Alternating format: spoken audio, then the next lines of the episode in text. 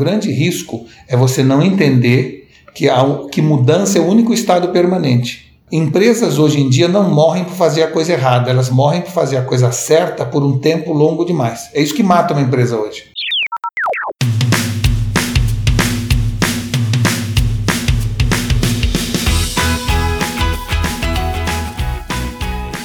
Sejam bem-vindos à Jornada do Herói. Eu tô muito empolgado hoje porque olha o currículo desse cara.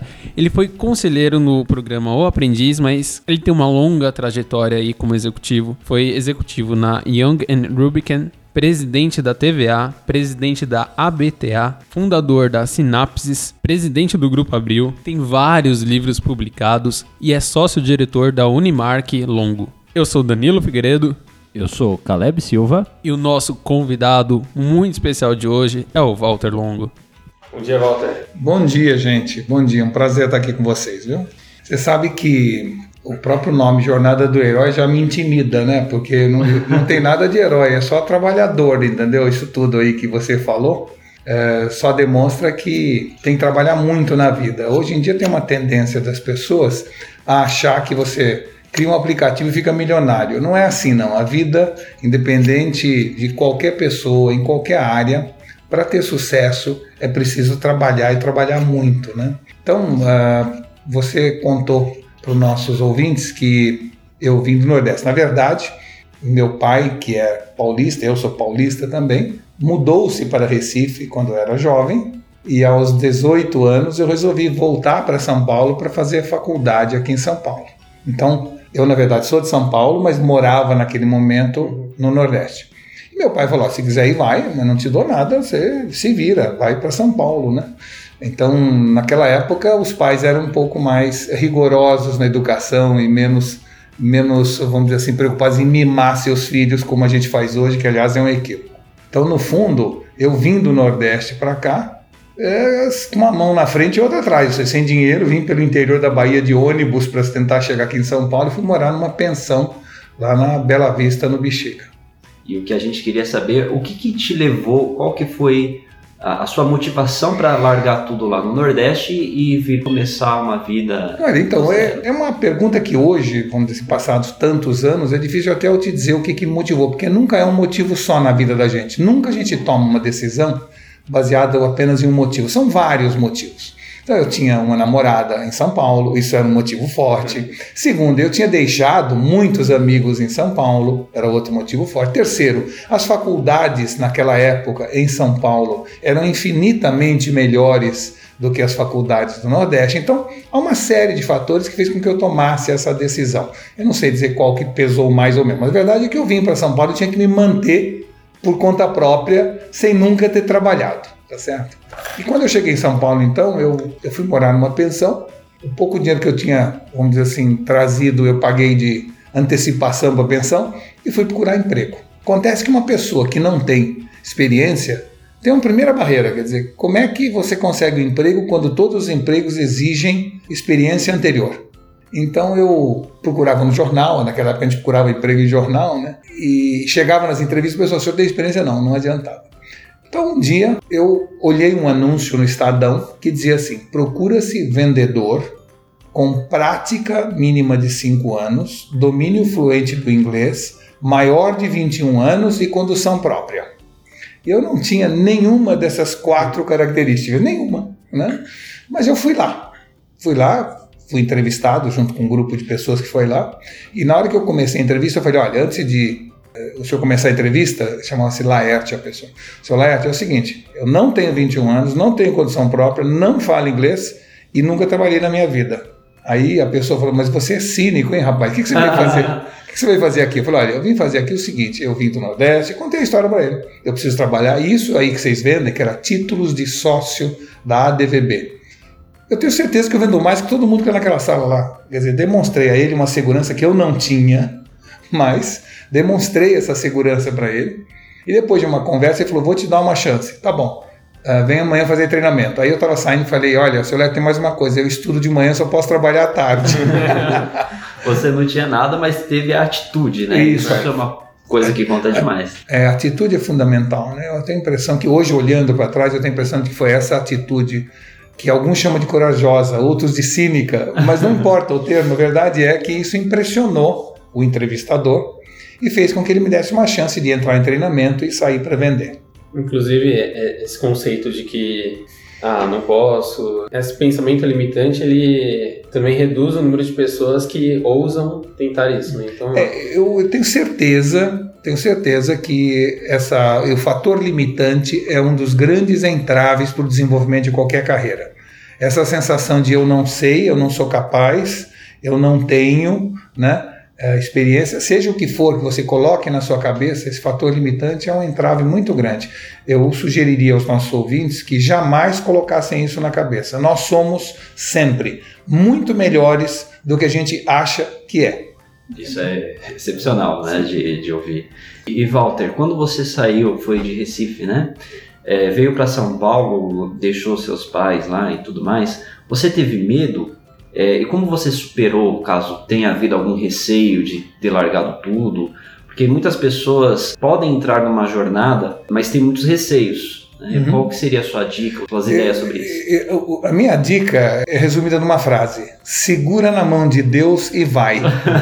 Essa é a dica, entendeu? Porque é assim, quando os judeus fugiram do Egito foram em busca da terra prometida, seguindo Moisés, etc. Eles fugiram, porque eles eram escravos no Egito lá há muitos anos, e de repente nessa corrida chegaram frente ao mar. E, vamos dizer assim, atrás deles tinha um exército egípcio que estava querendo caçá-los novamente, e na frente tinha um mar fechado, inexpugnável, né? E eles então, conta a Bíblia, que eles então, de repente, o mar se abriu e eles passaram. Quando você vai vamos dizer assim, nos livros mais antigos que a Bíblia, onde inclusive a Bíblia é originária, você vê que a história é essa, mas não é bem essa. Não foi o mar que se abriu os judeus passaram. Foram eles tão convictos que eles estavam da vontade de serem livres que eles se jogaram no mar. E Deus ficou tão emocionado com a coragem e determinação desse povo que abriu o mar para que eles terminassem a travessia. O que, que a gente aprende com isso? Que se por acaso eles estivessem na beira do mar esperando o mar abrir, estavam fazendo pirâmide até hoje. Na verdade, você se joga de maneira entusiasmada rumo ao desconhecido e as coisas acontecem porque você se jogou. Se você esperar que alguma coisa aconteça para que você se jogue, vai esperar o resto da vida. É a história de, é, de sermos protagonistas da nossa própria vida, né? E se o herói que está ouvindo isso não sair de casa agora e né, ele é. tomar uma atitude depois dessa mensagem, olha, nada mais fará com que isso aconteça. É, é isso mesmo. Eu acho que sim. Acho que não é, não é apenas coragem, né? Eu acho que é coragem, mas é antes de tudo o seguinte: eu sempre digo que eu não faço nenhuma contratação na minha vida há muitos anos já de um novo executivo, um novo funcionário, em qualquer área ou atividade, que não seja um CEO. E o que é um CEO? Né? É uma pessoa que tem as características de curiosidade, entusiasmo e otimismo. Então, não me importa o que a pessoa fez antes, não me importa se a pessoa tem formação acadêmica. Claro que isso tudo ajuda, não é? Mas o mais importante é a pessoa ter curiosidade, entusiasmo e otimismo. Daí eu falar CEO, porque são as três iniciais dessas três palavras, tá certo? Se a pessoa tiver curiosidade, ela aprende o ofício dela. Se ela tiver entusiasmo, ela vai aguentar as dificuldades iniciais que todo mundo tem em qualquer eh, coisa. E se ela for otimista, ela vai inocular, vai espalhar dentro da área onde ela trabalha essa vontade de ir em frente para todo mundo. Então, qualquer pessoa que tenha curiosidade, entusiasmo e otimismo, Chega lá, chega em qualquer lugar, em qualquer área. E qualquer pessoa que não tenha curiosidade, entusiasmo e otimismo pode saber tudo, pode ter experiência anterior, não vai seguir daqui para frente, porque o mundo está mudando tanto que o que eu fiz ou o que eu sei até hoje já não vale mais daqui para frente. Então você tem que continuar sabendo e aprendendo cada vez mais. Então eu daqui para frente só contrato CEOs e eu acho que o mundo daqui para frente pertence a quem tem essas características de curiosidade, entusiasmo e otimismo. Uma coisa que as pessoas veem uma pessoa de sucesso, muitas vezes elas acham que o caminho foi mais fácil. Quando eu, eu costumo dizer que a pessoa de sucesso não teve um caminho mais fácil, mas ela teve justamente o entusiasmo e a coragem para saber que ela tinha força dentro de si para superar aqueles obstáculos. Né? Também tem outras pessoas na nossa vida que são muito importantes, né? Nesse início, principalmente da, da nossa trajetória. Você consegue enxergar algum mentor, alguma pessoa que foi muito relevante até para a sua saída de Recife ou para o seu início Olha, de carreira eu, como eu, vendedor? Eu, eu lembro de vários, né? Primeira pessoa que foi muito importante foi essa pessoa que, ao fazer uma entrevista com alguém que não tinha nenhuma das características, aceitou que eu fosse trabalhar lá. Ou seja, essa pessoa até hoje é meu amigo, mora em Curitiba hoje, mas até hoje é meu amigo e depois disso ele trabalhou na minha empresa durante muitos anos. Depois nós trabalhamos juntos numa terceira empresa, ou seja, fomos amigos o resto da vida, que é o Laerte Ferraz. Depois eu fui trabalhar com uma pessoa, foi meu sócio e ao mesmo tempo meu mentor, que foi o Roberto Muilaerte, que foi presidente da Fundação Padancheta, TV Cultura, da Bienal, uma outra pessoa com quem eu aprendi muito. Depois disso, o Roberto Tivita, né? com quem eu considero até hoje um grande mentor no aspecto da seriedade, da competência, da, da, vamos dizer assim, de acreditar no país, quer dizer, esse lado de brasilidade, patriotismo, e principalmente na, na, na visão de, de me fazer entender que na vida da gente, para ser bem sucedido, você não tem que ser profissional. Tem também, mas antes de tudo, tem que ser amador, você tem que amar aquilo que você faz. E o Roberto era um, vamos dizer assim, um amador do mundo da mídia e etc. Então, nunca você pode olhar para trás e ver uma ou outra pessoa que te inspirou. É uma sucessão de pessoas, né? Eu diria até que a minha mãe, quando eu era pequeno e brincava comigo de índio e se vestia de índia para brincar comigo, estava naquela época, vamos dizer assim, me ajudando a desenvolver uma imaginação que no futuro foi muito importante para mim. Então, eu diria que quando você olha para trás, são dezenas, às vezes centenas de pessoas que te inspiram.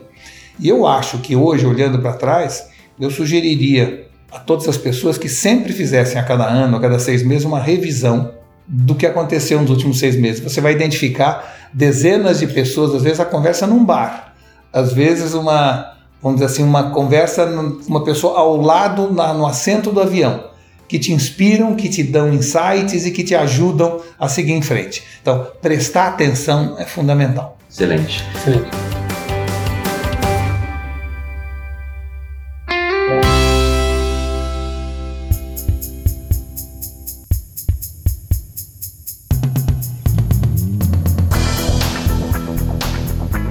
Vez, uh, Walter, que você veio para São Paulo, começou a galgar seus primeiros degraus, é, quais foram suas maiores provações? Você atuou também envolvido com músicos, a gente sabe que deve Isso. ter tido muita dor de cabeça. É, conta um pouquinho tá pra bom. gente. Você pensou em desistir em algum ponto? Como tá foi bom. isso? Então, eu cheguei em São Paulo, consegui esse emprego, apesar de não ter nenhuma das qualificações, e aí comecei a vender. Vendia títulos de sócio da DVB. Vendia bem, mas por mais que eu vendesse, eu não conseguia ganhar a comissão suficiente para, vamos dizer assim, pagar a pensão pagar os estudos, me alimentar, comprar roupa, tudo que eu precisava, né? Eu não conseguia de alguma maneira ganhar o suficiente. Aí um dia eu fui numa empresa que tinha na época milhares de vendedores, né? Bati na porta, naquela época a gente entrava nas empresas batendo na porta. Hoje você não consegue, você tem catraca, segurança, mas naquela época era assim. É verdade. E eu então é, bati na porta, queria falar com o gerente de vendas, eu sou da ADVB, e a ADVB era uma empresa que tinha grande reputação. Então o gerente de vendas me atendeu, eu falei, olha, eu sou da DVB e eu gostaria de fazer uma palestra para vocês sobre a importância do relacionamento na área de vendas. Aí eu, o gerente falou, nossa, que bacana, que bom, eu tenho aqui um grupo grande de vendedores, quando você quer vir aqui? Eu falei, quando você desejar. Eu marquei então uma data, e fui para casa e falei, e agora? O que, que eu faço? Né? não tenho a menor ideia do que, que, eu vou fazer. Aí fui comprar transparências. Antigamente tinha um negócio chamado reto projetor, né? que você fazia transparência preparei umas transparências e fui lá dar a palestra nervoso, né? Assim, absolutamente apavorado com isso. Eu fiz uma palestra falando sobre a importância na área de vendas, sobre como a DVB de alguma maneira propiciava o relacionamento, como a DVB era um ponto de encontro das pessoas para troca de ideias, para cross-fertilization de conhecimento, etc. E quando eu terminei a apresentação, havia uma centena de vendedores interessados em ser sócio da DVB, que eu podia vender. Falei, nossa, descobri aqui um jeito espetacular de vender por atacado em vez de vender por varejo, né? Só que na hora eu não tinha como preencher tanta proposta sozinho. Então eu peguei, sei lá, 10 ou 12, mas não consegui pegar os outros 90. Então eu voltei para a DVB e convidei os outros vendedores a ir comigo e dividir comissão cada vez que eu fazia uma palestra. Eu comecei então a fazer essas palestras em empresas que tinham um grande número de vendedores, laboratórios, né? empresas de venda de livros, enciclopédia, aquelas coisas, tinham centenas de vendedores. E eles iam comigo, todo mundo preenchia a proposta e a gente dividia a comissão. Então eu comecei a ganhar dinheiro aí bastante suficiente para isso. E porque eu comecei a fazer essas palestras muito mais no intuito de vender, eu mais para frente na minha vida virei um palestrante, ou seja, eu, eu não seria um palestrante se eu não tivesse começado vendendo assim. Mas um, alguns anos depois de eu estar trabalhando nessa área de vendas, uma pessoa vendo palestras minhas me convidou para ser sócio numa empresa de realizar palestras. Eu então virei um empresário, um empreendedor muito cedo na minha vida, com 22, 23 anos. Eu fui empreender. Normalmente a gente trabalha até os 40 e aos 40 empreende, né?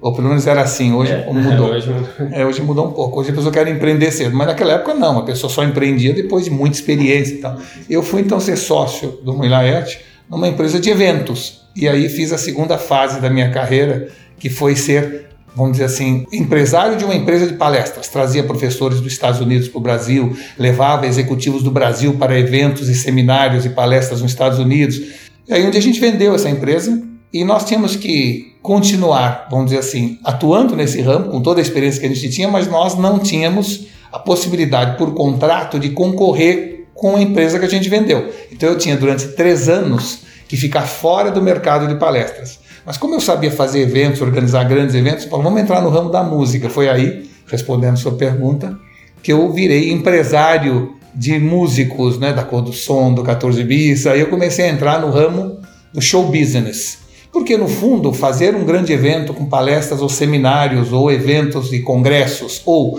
fazer um show musical tem as mesmas características. Então, eu entrei no mundo da música e começamos a fazer concertos de jazz, uh, festivais de rock no Brasil, depois na Argentina, depois nos Estados Unidos. E aí, essa empresa cresceu e foi muito bem você acabou mudando um pouquinho a como que você estava trilhando ali de carreira, né? Uhum. Como que você percebe que está no caminho certo ou quando é a hora de mudar de caminho? Como que é sair de, um, de uma zona de conforto e ir para uma zona né, de desconforto e sabendo que está no caminho certo ou então, não dá eu, eu, eu parto de um princípio e eu estou falando isso de muitos anos atrás, né?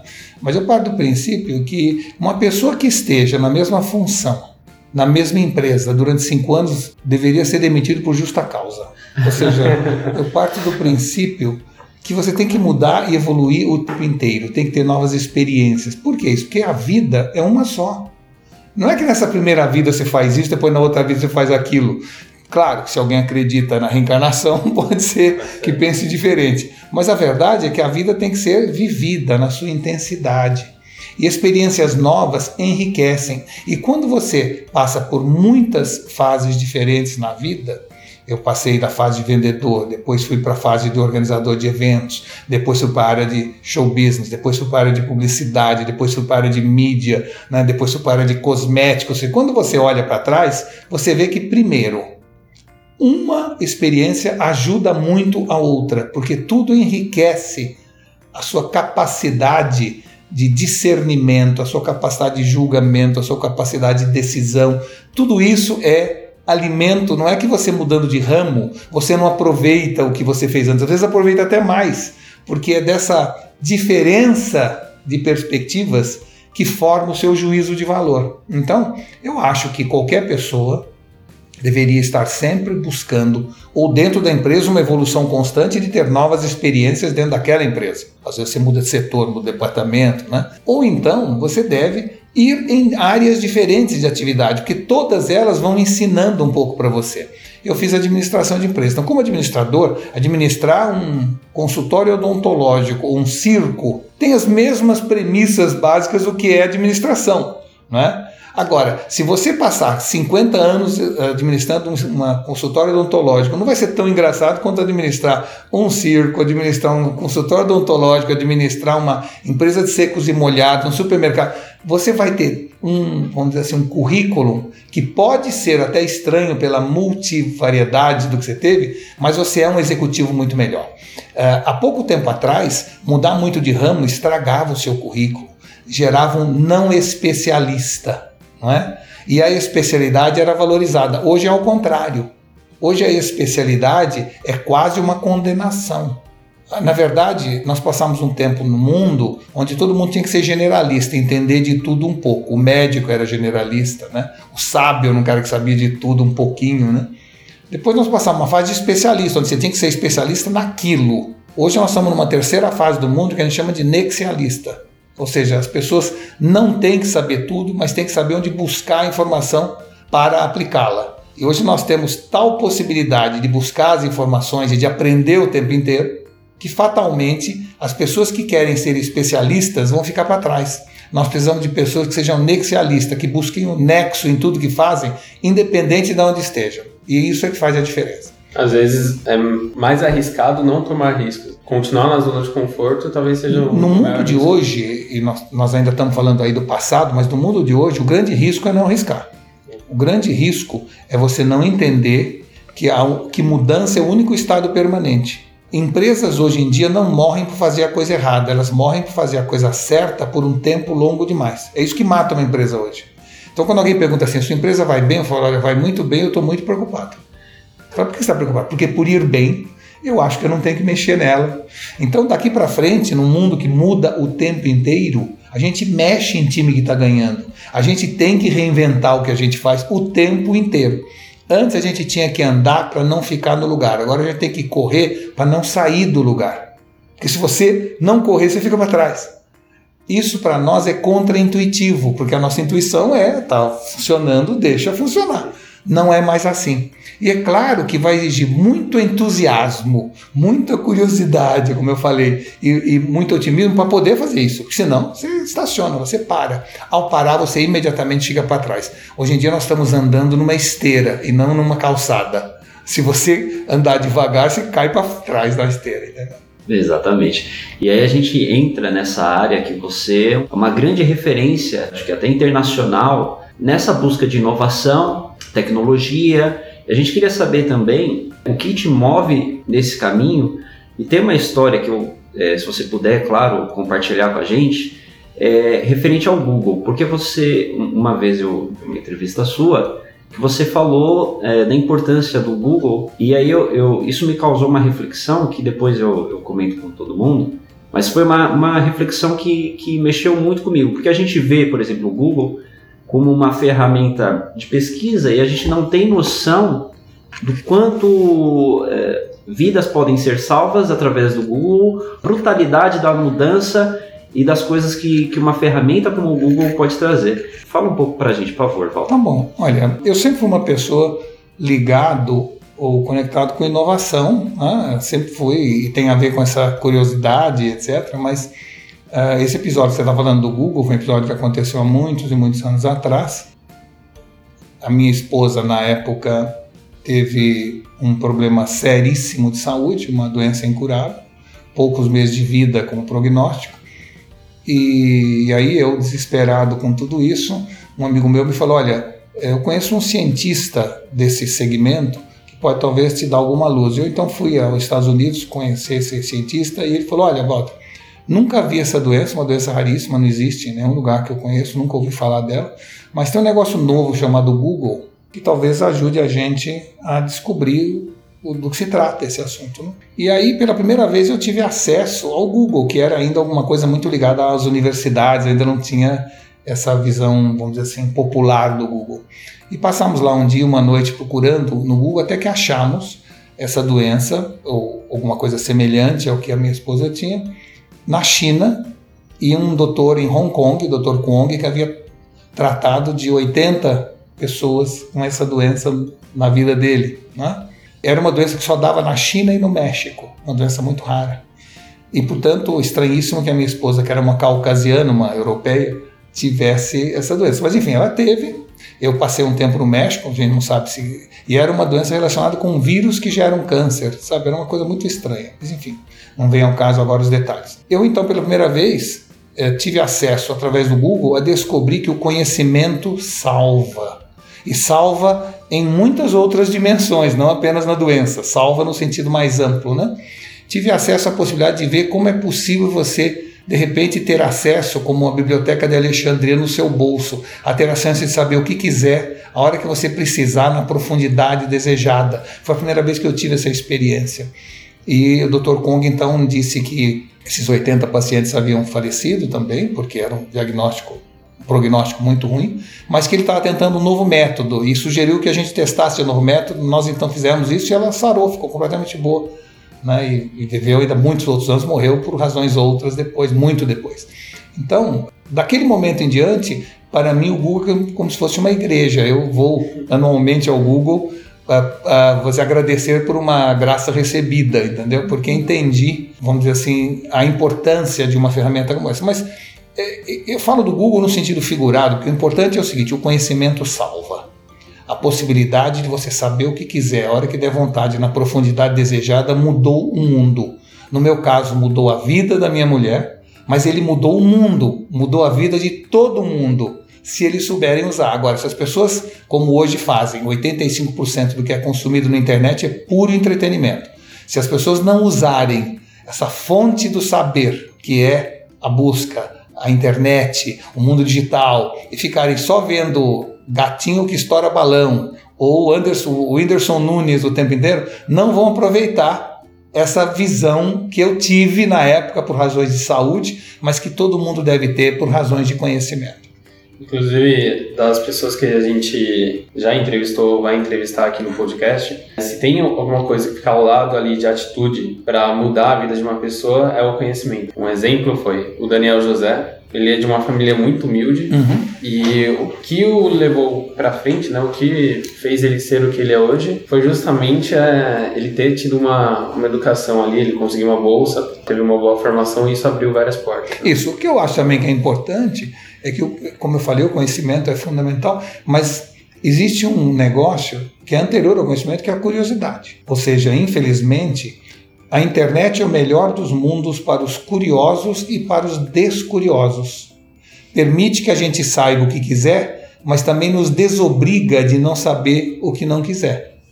Então, infelizmente, hoje você tem um pequeno grupo de curiosos e um grande grupo de descuriosos que pensa assim: eu não preciso saber nada, na hora que eu precisar, eu vou lá no Google e acho. Isso é muito ruim, porque sem o conhecimento na sua cabeça, se você achar que o conhecimento que está no Google é suficiente, eh, você gera um processo crescente na sociedade de indigência cognitiva. Ou seja, quando eu era pequeno, eu era obrigado a guardar tudo na minha cabeça. Não tinha onde guardar a informação, né? Não tinha hard disk, não tinha internet. Então, vamos dizer assim, a professora me ensinava que os rios que banham a Mesopotâmia é o Tigre e o Eufrates. Depois que as pirâmides do Egito são Kelp, Skefer e Miguelinos. Me falava para eu conhecer os afluentes à margem direita do Amazonas. Então, eu era obrigado a guardar toda essa informação, tabela periódica de elementos, né? fazia cálculo de cabeça, tudo estava na minha cabeça. E porque eu colocava na minha cabeça, os neurônios do meu cérebro começavam a fazer sinapses e geravam insights, geravam ideias. Eu era uma pessoa mais criativa porque eu tinha conhecimento embarcado na minha cabeça. Ora, hoje eu tenho no meu celular um milhão de vezes mais informação do que eu tinha na minha cabeça, só que ali não faz sinapse. Ou seja, o conhecimento que não está dentro da minha cabeça não faz os meus neurônios trabalharem e por isso eu sou menos, acabo ficando menos criativo, acabo ficando menos gerador de insights, menos gerador de ideias. E a gente tem que entender que ideia é como o gato, não é como o cachorro, ou seja, vem quando ela quer e não é quando é chamada. É diferente, né? Então, assim, e você só vai ter ideias se você tiver conhecimento embarcado na sua cabeça. Então, essa indigência cognitiva que a gente vê hoje, essa falta de informação, de conhecimento embarcado, é muito grave para a sociedade. É como se a gente tivesse muita matéria-prima e pouca capacidade de processar, né? Pouca mecânica para processar. Isso, mas e, novamente, tudo isso é gerado pela falta de curiosidade. Se a pessoa tem curiosidade e vai em busca, curiosidade é uma atitude ativa, não passiva. Tudo que entra fácil sai fácil, você esquece. Tudo que você vai em busca, você nunca mais esquece. Então, ter curiosidade é fundamental para o conhecimento. As escolas hoje têm investido muito pouco tempo ou talento em estimular a, a, a, curiosidade das crianças ou dos jovens. Eu acho que a gente deveria revisar nossos currículos escolares para propiciar um tipo de ensino que estimulasse a curiosidade muito mais, porque a curiosidade é a base do conhecimento. Ninguém vai ter conhecimento se não tiver curiosidade. Então, Walter, voltando à questão da atitude, e o primo rico vai ter que perdoar a gente nessa, mas a gente quer que você compartilhe uma história muito interessante também, que é a da pipoca. A gente, a gente até a gente ouviu essa história e a gente absorveu a ideia e aplica ela na nossa vida hoje. É, depois a gente pode contar mais detalhes também, depois que você contar da, da Coca-Cola tal. Certo, Compartilha certo. com a gente essa história que tá é bom, muito, então, muito é, como eu falei a vocês, eu sempre tenho procurado contratar pessoas que tenham essas características de CEO, de curiosidade, entusiasmo e otimismo. E eu estava montando uma empresa nos Estados Unidos e resolvi montá-la uh, através da organização de um evento. Então, veja, eu que estava no outro segmento de branded content, lançando uma agência de branded content nos Estados Unidos, tinha a minha experiência em evento. E eu entendia que o melhor jeito de lançar uma empresa é fazer um evento sobre aquele assunto. Que aí você convoca todos os potenciais clientes teus para assistir durante uma manhã ou uma tarde tudo sobre aquele assunto. As pessoas se interessam e viram teus clientes. Então eu lancei essa empresa de branded content nos Estados Unidos através de um seminário. Fiz um seminário sobre branded content e foram lá 500 pessoas para assistir o evento e eu estava lançando a minha empresa lá. E aí terminei de fazer a palestra, as pessoas, vamos dizer assim, algumas se aproximaram, trocaram cartões, como é normal no fim de evento. E uma moça ficou ali na plateia, a plateia se esvaziou, ela ficou ali na plateia olhando para mim, esperando que as pessoas falassem comigo. Quando as pessoas terminaram de conversar comigo, ela chegou perto de mim e falou: Olha, meu nome é ela Urginska, eu trabalhei a minha vida toda no mundo do entretenimento, do, da publicidade, e eu ouvindo a sua palestra e com atenção durante essa última hora, eu cheguei a uma conclusão. Branded content é um negócio que eu vou fazer na minha vida. Eu vou me dedicar a esse assunto. Então eu vou trabalhar na sua empresa, já que a sua empresa é a primeira empresa de branded content. Então eu começo amanhã às 10 da manhã, não sei quanto você vai me pagar, não sei se você precisa ou não de mim, mas eu estarei lá amanhã às 10 horas da manhã. E foi embora. Eu achei estranho, né? Nossa, que será? o que é isso, né? Mas tudo bem. No dia seguinte, às 10 horas da manhã, ela estava lá, na minha empresa, eu consegui atendê-la só ao meio-dia. Ela falou: Olha, eu trabalhei no Cartoon Network, eu trabalhei na Discovery Channel, eu entendi agora que a publicidade através da intromissão do intervalo comercial não é o jeito certo de você transferir conhecimento, que tudo que você coloca dentro do conteúdo é muito mais relevante para as pessoas e que, portanto, depois do que eu ouvi, ou seja, abriu-se uma caixa de Pandora, não se fecha mais e eu vou fazer branded content. Então eu vou trabalhar aqui. Você me paga o que você puder, você me põe aonde eu puder sentar e vamos começar. Aí eu fiquei assim tão impressionado com a atitude dessa moça que eu falei, então tá bom, então começa amanhã aqui, às tantas horas, né? Aí ela foi trabalhar. Aí, sei lá, primeiro dia que ela chegou, ela falou, Walter, que clientes nós queremos conquistar? Eu falei, olha, normalmente branded content é uma forma sofisticada de comunicação, você precisa buscar clientes que já sejam muito bons em comunicação e marketing. Então, Coca-Cola, Whirlpool, que é a Brastemp do Brasil, né? Dê a ela uma lista de quatro, cinco nomes importantes. Falei, então tá bom, vamos procurar a Coca-Cola. Aí eu me lembro que ela me mandou uma cópia de um e-mail dizendo o seguinte, para o diretor de marketing da Coca-Cola. Meu nome é tal, eu trabalho na Synapse, a primeira empresa de branded content dos Estados Unidos, e terei muito prazer em me apresentar à empresa e as maravilhas que o branded content pode realizar para sua marca. E vi que não veio resposta, né? Aí passou um dia, ela escreveu de novo e falou assim: Olha, eu estou indo para Atlanta no dia tal e gostaria de marcar uma reunião com você, pode ser entre 9 e 11 da manhã, para lhe apresentar a sinapses e essa nova forma de fazer comunicação. E não teve resposta. E eu vi que duas ou três vezes ela mandou um e-mail assim, e vamos dizer assim, foi solenemente, vamos dizer assim, é, relegada à desatenção né, da Coca-Cola. Aí um dia eu chego na empresa, ela está com uma amiga enchendo uma caixa de um metro cúbico de pipoca, né? uma caixa enorme, né? Aí eu falei, o que você está fazendo? Ela falou, não, deixa comigo, deixa comigo. Aí ela mandou uma caixa gigantesca de pipoca para o diretor de marketing da Coca-Cola, dizendo assim: Olha quanta pipoca eu já fiz esperando a Coca-Cola. essa história é sensacional. É, e aí o diretor de marketing da Coca-Cola convidou ela para ir lá, ela fez a apresentação, virou nosso cliente, ou seja, então essa história segue, mas ela foi uma das pessoas aonde mais eu vi essas características de curiosidade, entusiasmo e otimismo e principalmente de atitude. Ela depois acabou casando alguns anos depois com o presidente da Kodak, naquela época, era uma grande empresa. Eu não sei se o presidente da Kodak queria casar com ela, mas pouco importa. É, né? com certeza. É, ela tomava decisões na vida e ela era protagonista da vida dela. Ela decidia onde trabalhar, ela decidia o que fazer, ela decidia o momento de ter filho, ela decidia o momento de casar. Ela tomava as decisões e, e isso me impressionou muito na época. É, eu até hoje busco pessoas com essas características. É, uma coisa interessante é que é, realmente é, esse relato para mim foi muito inspirador. Tanto é que o Danilo sabe, meu irmão também está aqui sabe. É, dependendo da estratégia, a gente fala hoje em dia, vamos partir para a estratégia da pipoca. Se a gente quer chamar, se a gente quer chamar a atenção de alguém, convidar alguém, falar com alguém, a gente já tem até mais a gente é óbvio usa recursos diferentes né para Claro, claro. mas até hoje a gente apelidou a estratégia da pipoca quando alguém fala É, estratégia da exato. pipoca a gente já sabe do que se refere É né isso mesmo. É, É, que é isso falou no começo do, do episódio, segurando na mão de Deus e vai, né? E É isso, tem- porque o não você já tem como resposta. Né? Então, tento sim, às vezes, às vezes você consegue. Outra coisa que tem que ter é resiliência para, ao receber um não, não desistir. Né? Então, eu acho que, eh, vamos dizer assim, no fundo, tudo se resume na atitude. Né? É a atitude que muda as coisas, que muda a sua vida, que muda as suas relações. Atitude. É, tem que tomar uma atitude, tem que ser muito proativo. Não espere que as coisas aconteçam, faça as coisas acontecerem, que no fundo vocês resumiram chamando isso de protagonismo. né?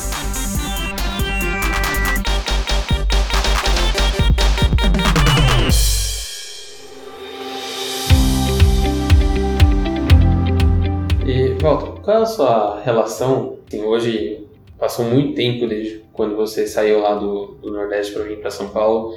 Existe alguma conexão do seu mundo hoje com aquele mundo que ficou lá atrás no início da sua carreira? Ah, olha, eu diria que sim. Você sabe que tem pessoas que. É assim, a vida da gente é um livro. Se eu fizesse uma ilação entre a vida e um livro, eu diria assim: tem gente cujo livro é um livro de contos, ou seja, uma história, um capítulo não tem nada a ver com o outro. Então a pessoa tem uma história, aí termina essa história e começa outra história do mesmo livro, um livro de contos, né? E os personagens da- do próximo capítulo não tem nada a ver com os personagens anteriores e assim sucessivamente. Tem outras pessoas cujo livro é uma saga, ou seja, é um livro de 300 páginas, mas os personagens são os mesmos durante as 300 páginas, e a pessoa vive no mesmo local, conhece as mesmas pessoas. Né? Eu tenho um livro que é um misto dos dois. A minha vida é um livro onde eu procurei nunca deixar de que os personagens do capítulo anterior não participem do próximo capítulo. Como eu falei, eu sou amigo até hoje da pessoa que me deu o primeiro emprego. Né? É, pessoas chegam a trabalhar comigo 20, 30 anos e muitas pessoas trabalharam comigo. Eu marco reuniões com essas pessoas agora para ver como elas estão. Então eu tenho uma, uma curiosidade, um interesse genuíno em continuar me relacionando com as pessoas de todos os capítulos do livro da minha vida. E vocês não têm ideia como, além de ser uma enorme satisfação rever pessoas que você fizeram parte da sua vida, mas principalmente como você vê como as pessoas mudam, como as pessoas são diferentes, como eu mudei e como aquela pessoa mudou. Né? E como aquela pessoa, para quem eu ensinei um monte de coisa, agora ela me ensina. Então, no fundo, a minha reflexão sobre esse assunto é assim. Uh, valorizem cada fase da sua vida. Hoje em dia, graças às redes sociais, etc., você pode estar em contato com todo mundo que fez parte da sua vida para sempre. Né? Antes eu não podia, se eu mudasse Recife para São Paulo, perdi os amigos, não tinha como fazer, né? Pois eu insisti em escrever cartas para eles, ou em telefonar para eles, ou sempre que. E se hoje eu vou a Recife fazer uma palestra, eu me encontro com as pessoas que eram meus amigos de juventude de Recife.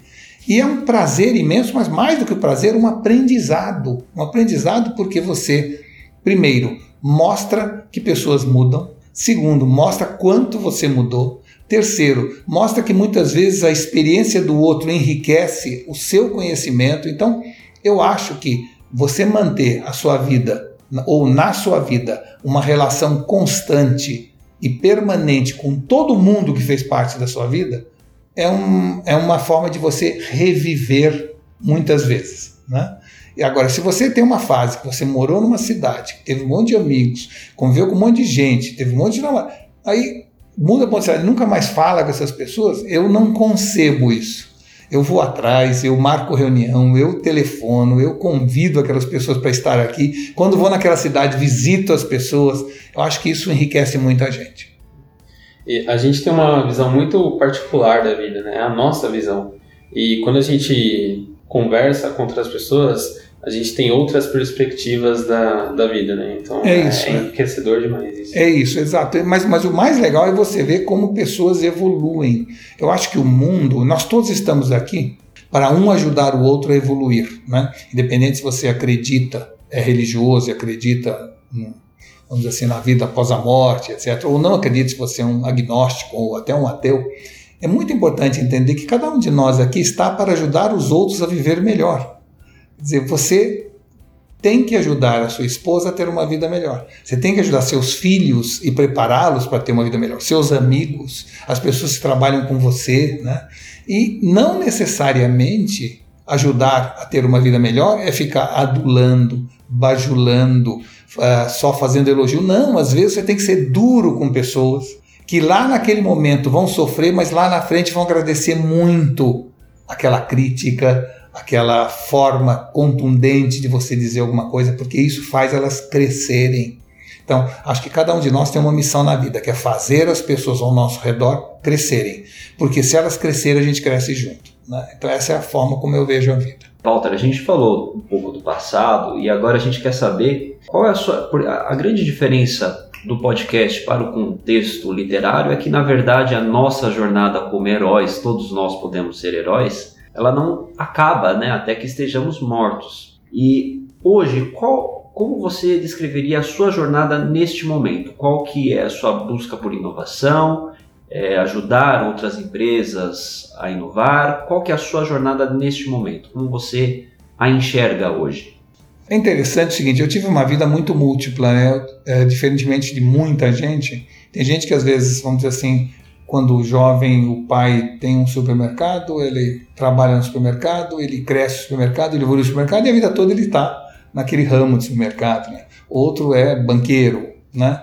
Bancário, depois vira banqueiro. Outro, então assim, existe muita gente que tem uma vida monotemática, vamos dizer assim. Eu tive uma vida bastante politemática. Eu trabalhei de show business, passando por cosmético, passando por por publicidade, passando por mídia, passando por show, né, por, por todo, toda uma série enorme de coisas diferentes. E eu acho que isso me deu uma visão gestáltica, uma visão abrangente do mundo dos negócios, das experiências. E eu hoje acho que a minha missão é ser um conector. Ou seja, o que, eu chamo de conector? Eu, na verdade, hoje me dedico a quatro coisas. Né? Eu sou conselheiro em várias empresas, então, como conselheiro, a minha função é exatamente aproveitar todo esse legado de conhecimento que eu adquiri e indicar, sugerir e aconselhar empresas nas suas decisões estratégicas. Né? Segunda coisa que eu faço, eu sou mentor de estratégia e inovação para várias empresas, onde a minha função é exatamente mostrar como entrar nesse novo mundo para empresas que tenham interesse em evoluir, depois eu tenho uma terceira parte uh, do meu dia a dia, do meu cotidiano, que é dar palestras, onde eu exerço então essa vida mais acadêmica, mais, vamos dizer assim, ajudar pessoas a visualizar o que vem por aí. E depois eu tenho uma quarta parte, onde é a minha empresa de consultoria, onde eu cons sou consultor de empresas para desenvolvimento de ações de marketing, planejamento. Então, o que, que mudou nos últimos anos em relação aos anos anteriores. Eu, durante muitos anos, eu fui executivo. E ao ser executivo de tantas áreas diferentes, eu tive uma capacidade de armazenar informação, experiência, conhecimento, que agora eu resolvi devolver de outra maneira. Eu não sou mais um executivo, mas eu trabalho nessas quatro áreas, seja dando palestra, seja membro de conselho, seja, vamos dizer, escrevendo livro, como às vezes eu escrevo, né? seja como mentor de estratégia de inovação, seja como consultor, eu acabo aconselhando pessoas, baseadas na minha experiência, sobre o que eles devem fazer ou como eles poderiam desenvolver melhor aquele tipo de necessidade. Então, eu deixei, eu deixei de ser vidraça para ser estilingue, vamos dizer assim, né? É o que me dá, é, vamos dizer assim, muita satisfação por poder dividir com todo mundo o conhecimento que eu adquiri e acho que essa visão, de alguma maneira, gera um negócio que é fundamental, que é conexão. Na hora que eu estou nesse momento hoje atuando com 20 ou 30 empresas simultaneamente, por causa dessas múltiplas funções, eu acabo vendo sinergias possíveis entre cada uma delas. Então, eu tenho uma empresa onde eu sou conselheiro na área de Big Data, tenho uma empresa da área de chocolates que eu sou consultor. Eu vejo a necessidade daquela empresa de desenvolver um Big Data. Eu então aproximo. Então, eu estou fazendo hoje um trabalho de conexões que me satisfaz muito, que me dá uma sensação de accomplishment, de resultado. Eu vejo que às vezes tem uma oportunidade aqui e uma oferta daquela oportunidade para ser resolvida no outro lugar. E eu conecto isso o tempo inteiro. Então eu hoje tenho, sei lá, provavelmente 20 ou 30 empresas com que eu me relaciono e entre todas elas eu encontro sinergias possíveis de negócios, de oportunidades, de fusões, de aquisições, e isso é uma coisa muito satisfatória. Inclusive um canal de espalhar conhecimento está sendo aqui com a gente também, né? É, faz podcast, é o mesmo livro que eu tenho escrito bastante, então é assim, eu acho que é isso, eu acho que você tem uma, tem uma sensação, eu tenho uma sensação que a gente, uh, isso talvez seja um conselho interessante para os ouvintes nossos, que é o seguinte, diferentemente de vocês que são jovens, quando eu, vamos dizer assim, comecei a trabalhar, a vida era dividida em quatro fases. Tem um momento que a gente brincava, que era criança, depois tinha um momento que a gente estudava na juventude, depois tinha um momento que a gente trabalhava na vida adulta e um momento que a gente descansava na velhice, né? Assim, a vida era dividida em quatro fases distintas. O que, que mudou de lá para cá? Hoje não tem mais isso, hoje é tudo junto e misturado. Hoje a gente brinca, estuda, trabalha, né? Ao mesmo tempo, nunca mais alguém vai parar de ter que estudar. Por outro lado, muitas vezes a gente para o que está fazendo e você vai numa empresa e tem nego jogando snooker dentro da empresa, né? Então, eu muitas vezes me vejo de Uber vindo para casa e assistindo um pedaço do capítulo da, do Netflix, porque chegando em casa eu vou ter que trabalhar numa planilha de Excel, ou seja, não tem mais aquela separação tão estanque de fases da vida, nem de locais da vida onde a gente tinha funções diferentes. Hoje é tudo junto. Hoje a gente tem que estudar, trabalhar, brincar, né? Ao mesmo tempo. E isso é fascinante. Eu acho que isso é bacana. Você parar de definir, não, essa é uma fase para brincar. Não. Você tem que trabalhar junto com brincar, junto com estudar. E, e, tem que, de certa maneira, reviver tudo que você fazia quando seus filhos crescem. Você vai brincar com eles, vai estudar com eles, vai trabalhar com eles. Isso eu acho que é fascinante na vida, acabar com essas fases tão estanques, onde você tinha funções ou missões distintas para cada fase da sua vida. E Walter, agora olhando para o futuro, como é que você vê o futuro da tecnologia, da sociedade, do ramo empresarial no Brasil e no mundo? Olha, eu sou uma pessoa otimista.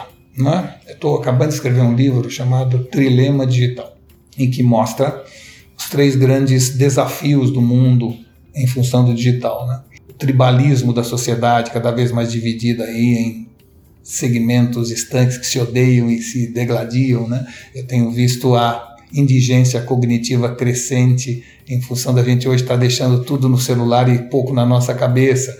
Eu tenho visto a economia compartilhada, que por um lado está permitindo que a gente cuide melhor do planeta, mas por outro está diminuindo a produção.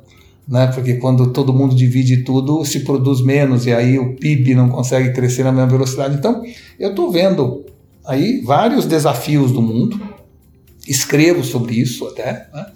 mas sou um otimista. Eu acho que é assim, eu acho que a humanidade hoje está muito melhor do que estava 20 anos ou 50 anos atrás. E vai estar muito melhor daqui a 20 ou 50 anos. Né? Eu acredito que a gente tem uma tendência a achar que as coisas pioraram, né? tem mais gente morrendo de câncer, ou que tem mais guerra, ou que tem mais violência, porque a comunicação foi tão facilitada que a gente tem uma percepção de muito mais gente. Eu conheço hoje 100 vezes mais pessoas do que meu pai conhecia na minha idade. É? Então, esse volume de conhecimento faz com que eu veja muito mais pessoas doentes. Me dê a sensação tem mais gente percentualmente doente do que na realidade tem. Pelo contrário, as pessoas estão vivendo mais.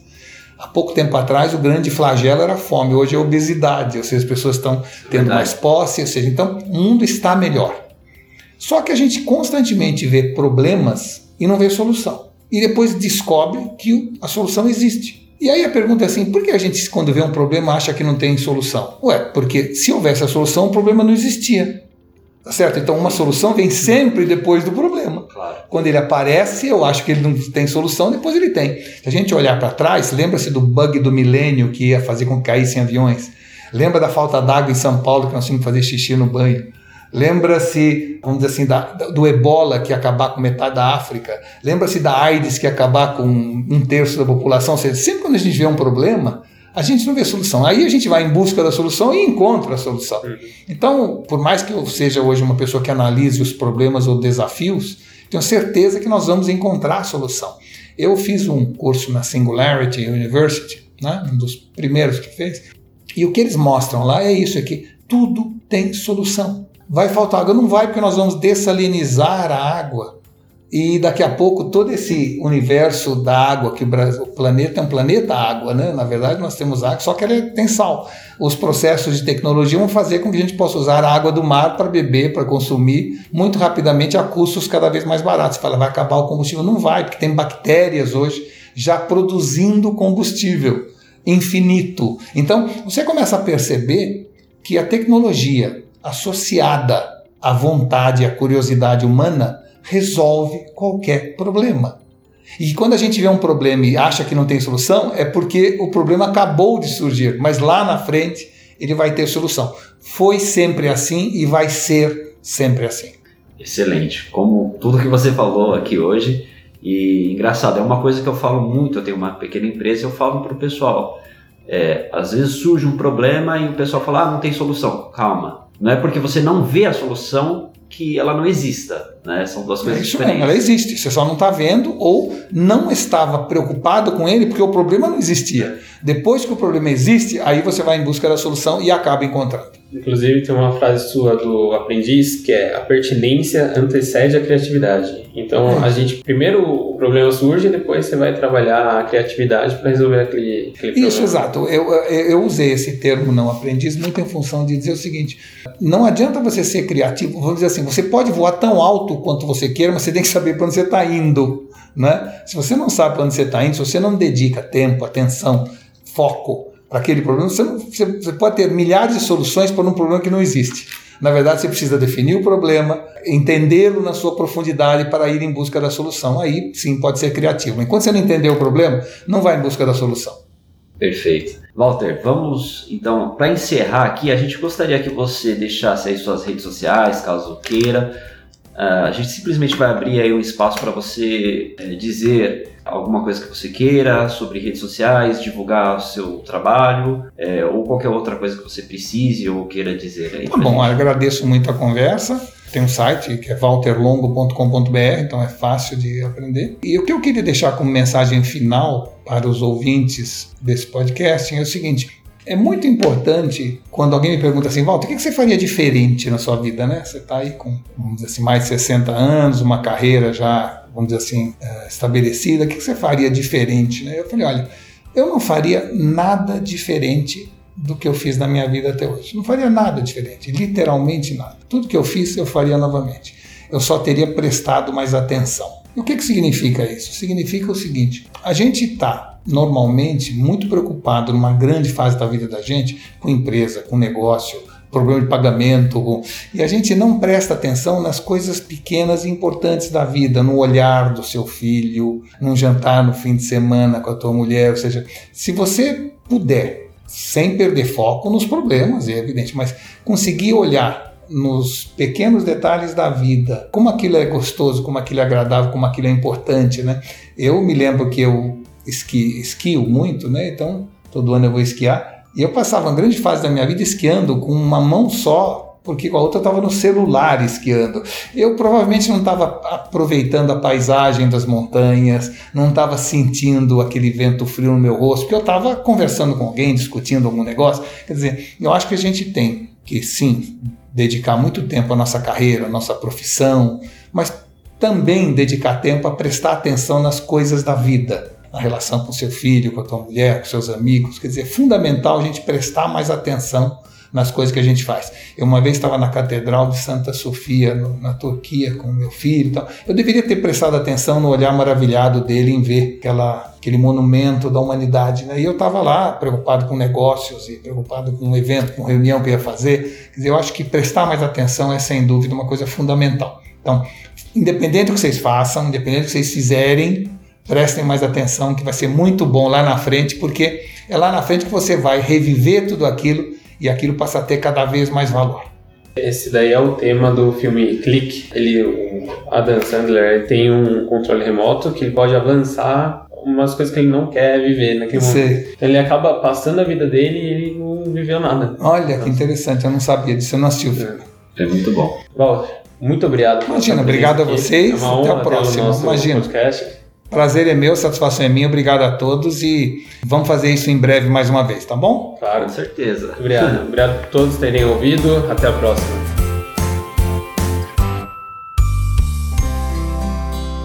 E Caleb, quem ficou curioso para ver como que é esse filme, clique, se não assistiu ainda, se quiser assistir em inglês, será que ajuda a aprender? Como é que é? É, Danilo, assim, assistir filme inglês é sempre uma atividade muito boa para quem está aprendendo. A gente sempre recomenda para os nossos alunos que assistam.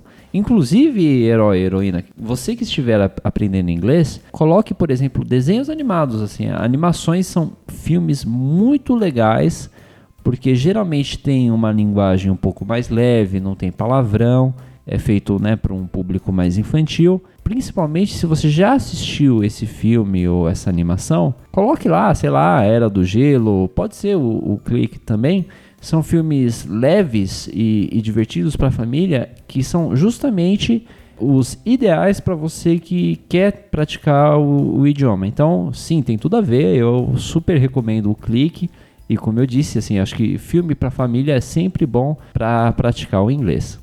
Caleb, agora vem uma dúvida aqui. Você vê filme em que idioma para treinar agora? Porque você já aprendeu alemão, aprendeu italiano, francês, espanhol, inglês. Em qual idioma você assiste os seus filmes? Eu sempre. Isso é assim, tem gente que acha que é frescura. Eu sempre assisto o filme no idioma original. Por quê? Você já assistiu o filme russo ou não? Já, eu assisti. Assim, mesmo em chinês. Você não fala é, russo também, né? Não, não, é não fala. e, e, assim, independentemente disso, eu sempre assisto no original, mesmo que eu tenha que ler a legenda. Eu acho que o filme ele transparece sempre alguma coisa é, mais natural no idioma, no idioma original. Então, mesmo nos idiomas que eu não falo, sei lá, chinês, russo, etc., eu prefiro sempre assistir no idioma original. Mas você dá aula também de alemão, de espanhol, se alguém quiser aprender, ou é só inglês mesmo? Hoje em dia a nossa empresa, a Prime, ela está focada, ela está mais focada em inglês. Eu ainda dou aula de francês, espanhol e alemão, mas uh, estamos reduzindo porque afinal de contas eu sou só um, né? Então assim, na verdade eu procuro dar menos aulas e a gente tem focado aí com os outros professores mais na parte do inglês. Mas sim, eu ainda tenho alunos desses outros idiomas, Daniel.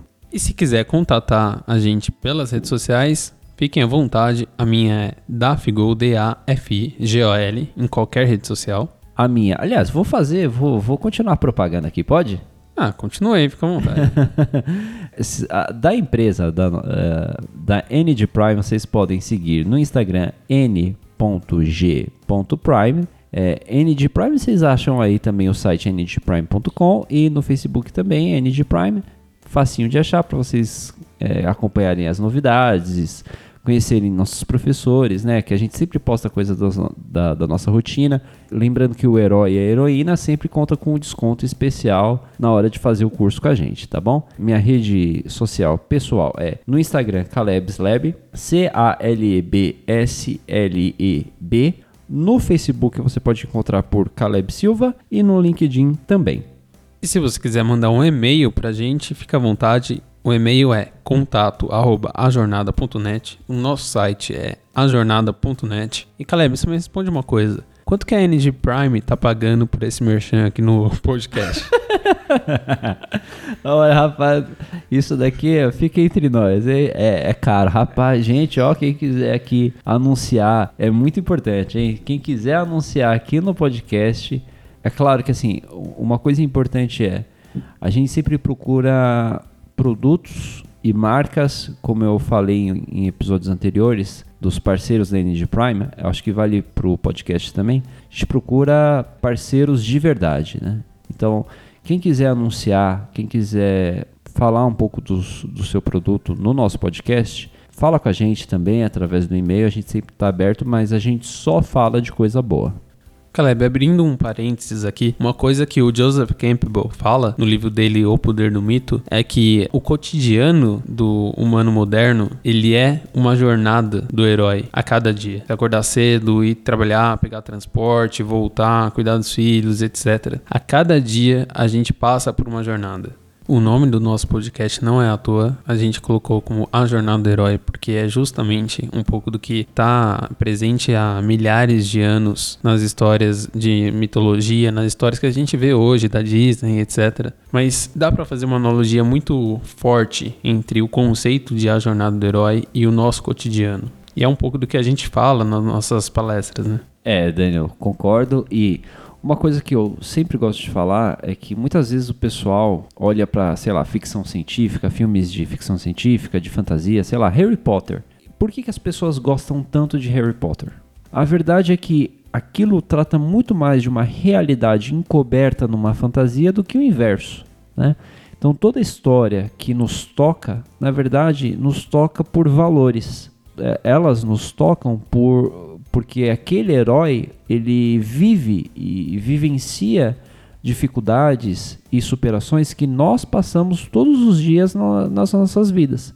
Então, muitas vezes, sem perceber, muitas vezes inconscientemente, a gente olha para aquele vilão do filme e a gente relaciona ele com uma situação da nossa vida ou com o vilão da nossa vida. E no fim, é claro, é, é uma, uma vitória sempre de uma virtude. Então, os filmes de fantasia e de ficção, eles sempre trazem no final uma vitória de uma a, a vitória da virtude. Então, quando a gente gosta de ficção, gosta de fantasia, na verdade a gente é, reafirma os nossos valores através da fantasia. Então, como eu disse, eu sempre costumo dizer que ficção científica, fantasia e outros gêneros é uma realidade encoberta em fantasia. Legal, fecha parênteses. Muito obrigado a todos que ouviram até aqui. Um grande abraço e até o próximo episódio. Até lá.